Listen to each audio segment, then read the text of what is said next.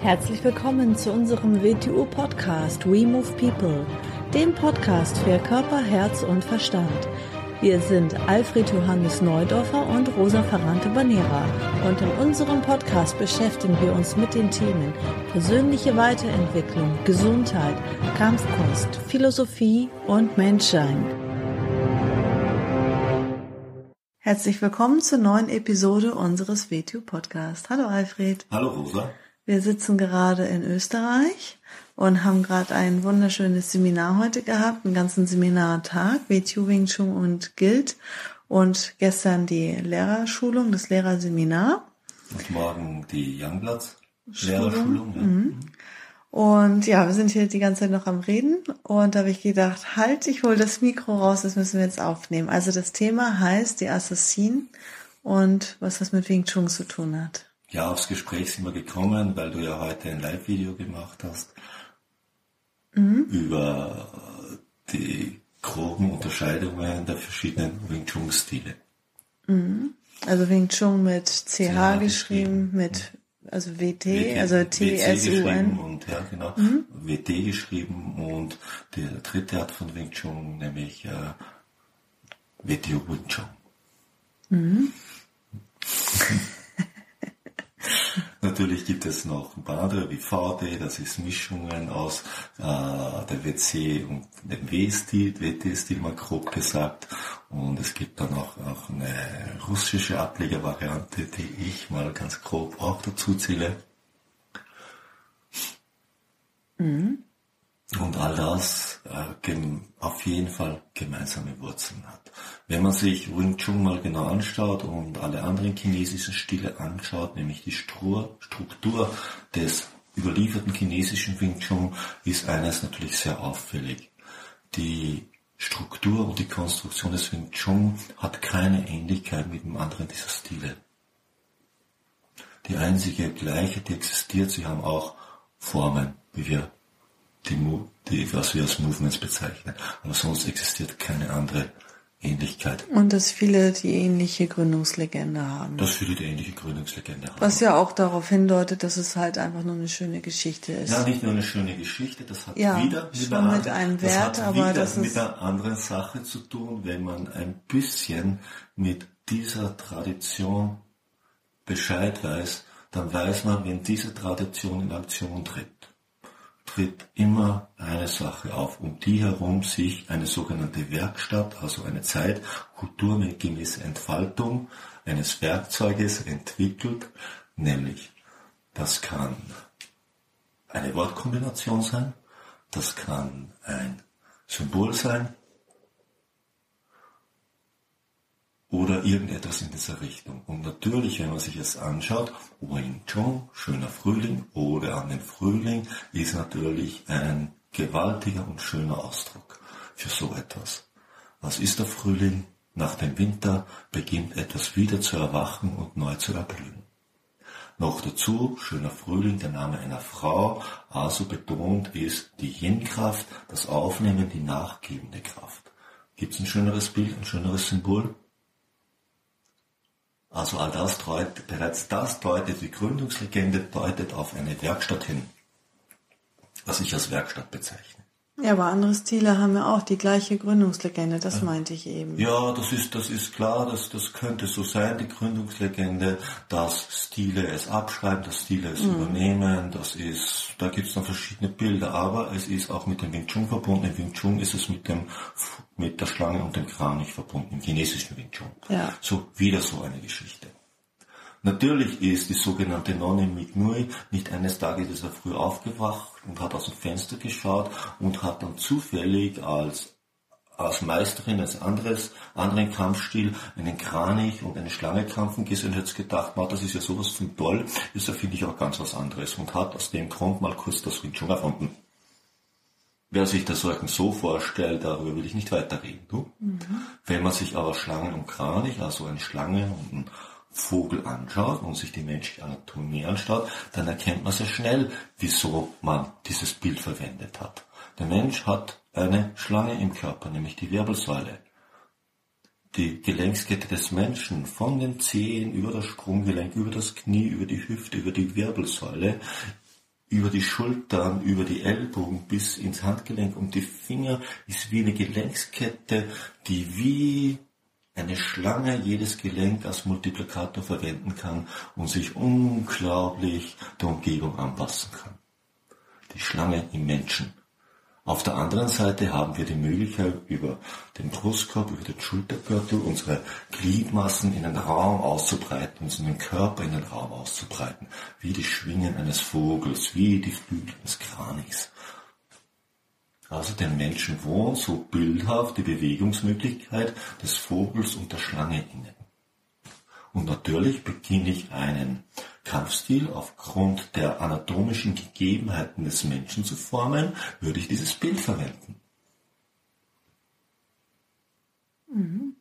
Bloß eine zweite Basis dazu, die viele Leute auch übersehen und die ganz, ganz klar in der Struktur des Wing Chun, wie es angelegt ist, den Menschen, die das zu designen begonnen haben, ganz klar war, die aber den Menschen danach nie mehr klar war das Feld, in dem sich dieser Mensch bewegt, das Gravitationsfeld der Erde. Die Anatomie des Menschen mit seinen Möglichkeiten einer Schlange und des Kranichs beginnt sich in der Anziehungskraft der Erde, die das Ganze trägt, zu bewegen und beginnt Wirkung und Kraft zu entfalten. Würde man einen Stil designen müssen und sagen, er muss auf das Feld zugeschnitten sein, auf die beiden Grundlagen, die man nicht mehr reduzieren kann, Solange wir Objekte im Raum sind, muss man sagen, da ist die menschliche Anatomie und Physiologie und die Erdanziehungskraft. Dann würde daraus etwas wie Wing Chun entstehen. Unter der Prämisse, ich beginne nicht die Wirklichkeit mit Kraft und Geschwindigkeit zurechtzuhacken auf das, mit dem ich umgehen kann. Sondern ich beginne, mich anzupassen dem, was ich begegne. Und so meine Wirkung zu entfalten. So, aber wieder zurückgekehrt, all das ist nicht typisch chinesisch. Das heißt, wenn Wing Chun jetzt nicht typisch chinesisch ist, also nicht aus China kommt oder nicht dort entstanden ist, ist es von woanders hergekommen? Das chinesische Wing Chun ist eine, nehmen wir mal so, nehmen wir, nehmen wir mal eine moderne Bezeichnung. Es gibt einen Plan und ein Plan wird irgendwo hingebracht über, über einen Radio eine Kultur, die kein Radio kennt.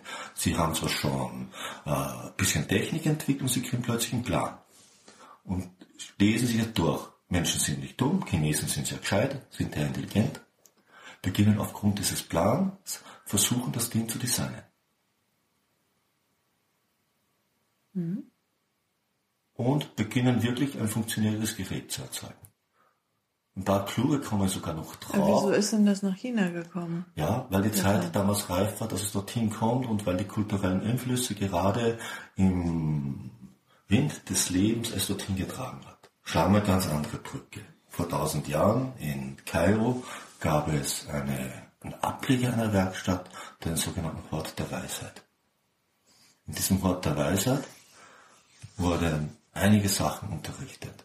Zum Beispiel mh, hm, Techniken zur Manipulation des menschlichen Verhaltens und damit verbundene Bewegungsübungen. Wer wirklich sich intensiv mit Wing Chun beschäftigt, kommt auf eine Sache drauf.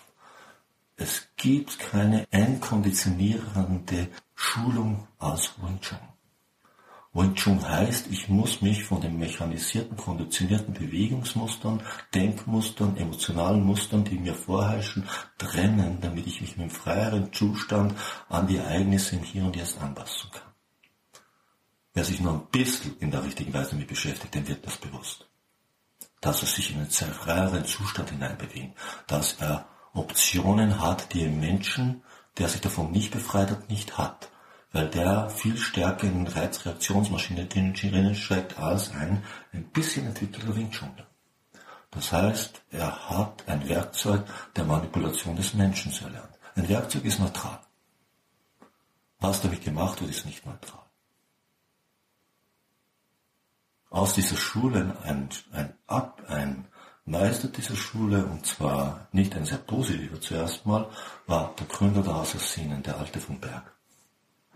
Die Assassinen haben das letzte Jahrtausend in gewissen Bereichen dieser Welt durchzogen. Wofür sind die Assassinen bekannt?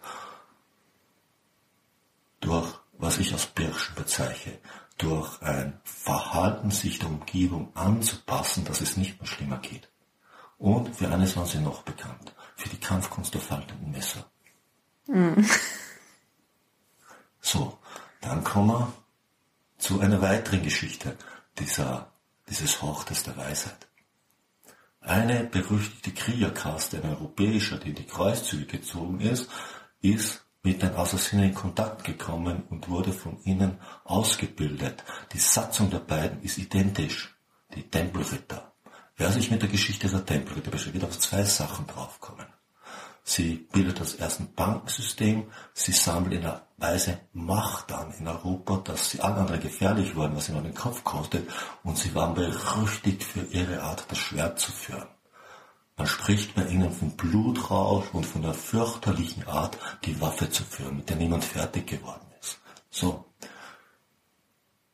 Weiter diese Geschichte. Die Templer, denen ist sie an den Kragen gegangen, weil sie zu mächtig geworden sind. Dann wo ist diese Kunst hingekommen? Ja, sie ist nicht ganz verloren gegangen. Sie taucht bei einigen großen mittelalterlichen Fechtmeistern wieder auf. Nicht bei allen, aber bei einigen. Sollte sich mal einer Talhofer in die Hand nehmen, es durchlesen und das, was der da schreibt, mal das Bild aufbauen. Es hört sich an wie unser WTO Wing. Die Beschreibungen, wie er sich bewegt hat in seinem Tanz des Todes, sein Kampfstil wird als Tanz des Todes bezeichnet.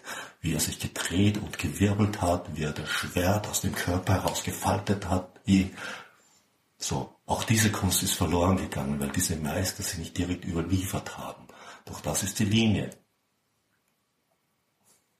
Wir in unserem WTO Wing Chun aus diesem Grund, natürlich sind wir auch in der Nachfolgerin des chinesischen Wing Chun. Ich habe ja chinesisch-europäische Ausformungen des Wing Chun gelernt. Aber wir sind auch in der Linie dieser zweiten Linie, wo ich, wo mir immer von Beginn weg klar war, ich bin jetzt zum Wing gekommen, weil am Wing war ein Geschmack, ich habe gedacht, easy. Also viel, viel später bin ich an diese Quellen, habe ich die in Verbindung gebracht. Und dann war etwas in diesen, in diesen anderen, ich habe gewusst, da ist der gleiche Geschmack vorhanden. Wieso? Wieso kann das sein? Verstehst du, wie ich meine? Durch andere Kontakte zu der Quelle von dem, wo die Karte Weise ist es mir dann später klar geworden. Dann kam Gurdjieff ins Spiel. Auch Gurdjieff so eine Geschichte, wenige Brüder mit dem Kampfkunst im Stil. Er war in Kontakt mit den gleichen Quellen und er war in Kontakt mit dieser zweiten Ausformung des Wing Chun. Natürlich hat er es nicht als Wing Chun bezeichnet und hat das Teile versucht zu unterrichten, hat es auch dann aufgegeben, weil er aus seiner Sicht gesagt hat, die Zeit ist noch nicht reif, um das hier im Westen unter die Leute zu bringen. Etwas davon ist aber in Russland und hat dort seine weiteren Wellen geschlagen. Und aus dem Grund, Wing Chun, wir sehen uns als Zusammenfluss dieser chinesischen Richtung und der zweiten Richtung und wir versuchen aus dem Grund, sind wir aus unserer Sicht traditioneller als allen anderen, weil wir näher an der Wurzel sind.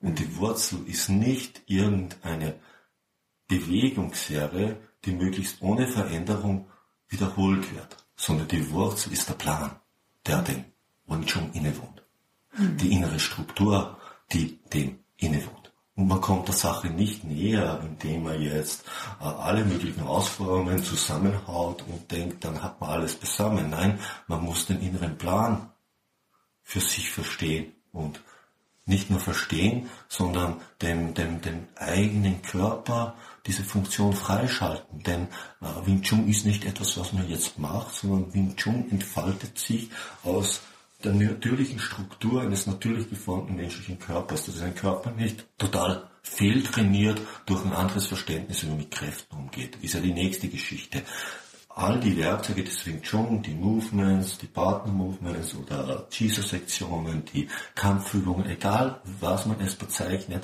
beginnen dem Körper eine Struktur zu geben, die erst das alles möglich macht, von dem wir reden, nämlich sich nach den Prinzipien zu bewegen und aufgrund von den Wechselwirkungen, wie wir es nennen, Wirkung zu erzeugen und auf zwei Möglichkeiten, das wir die zwei Kampfkonzepte nennen, nämlich in sich ausbreitenden Wellenbewegungen in den Raum oder in sich verwirbelnden Bewegungen an Ort und Stelle. Das Konzept der Wundame und das Konzept der Puji. Kannst du noch was zu den faltenden Messern sagen, der Assassin? Also wer das jetzt nicht kennt, wieder wie, so, wie man sich das es könnten da Leute wieder geben, die sagen, was redet er denn jetzt wieder daher? Verstehst du, wie ich meine? Es sollte sich einer nochmal die Mühe machen. Heute ist alles offiziell zugänglich. Es ist nicht so offen ausgebreitet, aber man kann all das sich zusammensuchen, wenn man tief genug schürft. Wenn man tief genug geht und über Gurdjieff nachgeht, wird man etwas finden. Wenn man da tief genug geht und über die Assassinen schaut, wo sie herkommt, was sie gemacht haben, wird man es finden.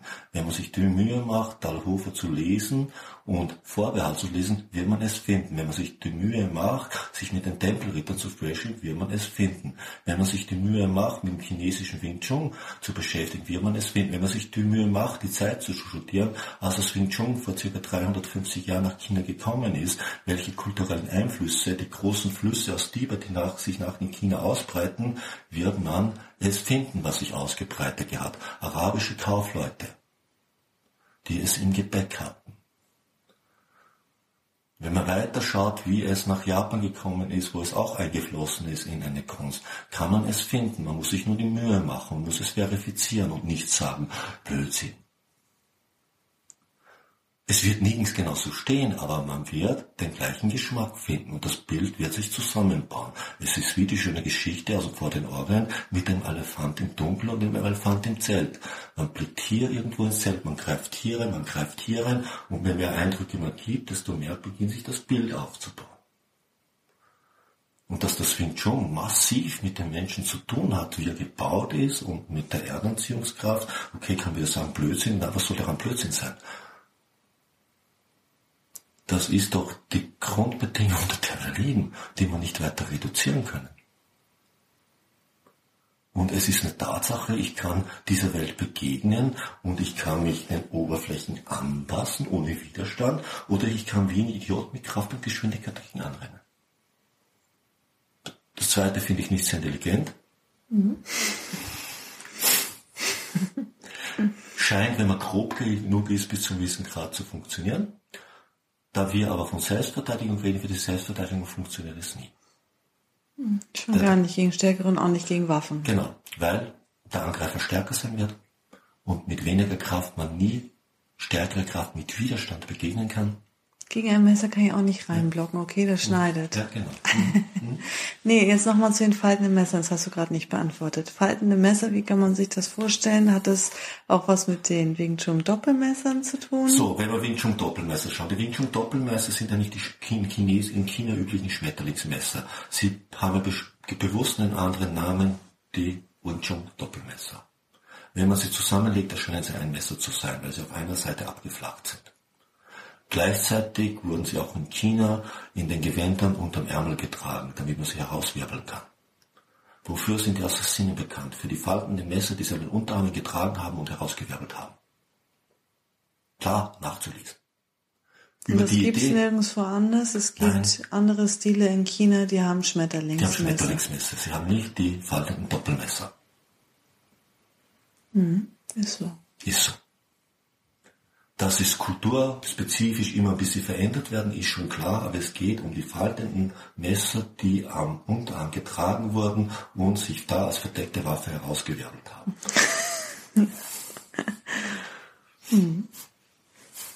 Aus denen das ganze andere und schon abgeleitet ist, außer der Langstock, der ist wirklich in China dazugekommen. Mhm. Sinnvollerweise. Also das ist das, was Chinesisch ist. Ja, ne, das wertet jetzt China an sich überhaupt nicht ab, weil sie haben es ja ausgeformt in dieser Weise. Mhm. Wertet es nicht ab, aber wertet ja nicht ab in letzter Konsequenz, was China heute mit westlicher Technik macht. Sie machen es bald besser wie der Westen, wertet sie nicht ab, verstehst du? Mhm. Und wer es für einen Blödsinn halten soll, für einen Blödsinn halten. Und wer sich dafür interessiert, soll unter die Oberfläche gehen. Mhm. Also ich fand, es war es wert äh, aufzunehmen, weil ich habe das Mikro mhm. mittlerweile immer dabei. Mhm. Und ähm, ich habe gesagt, stopp, bevor du weiter redest. Das nehme ich jetzt auf. Und wie gesagt, äh, wieder so eine schöne Geschichte oder eine Sache aus dem Orient. Die Eintagsfliege sagt immer absurd, wenn sie das erste Mal das Wort Woche hört. Mhm. genau. So, dann ich denke, das reicht. Ja, okay, bis dann. Tschüss. Tschüss. Tschüss.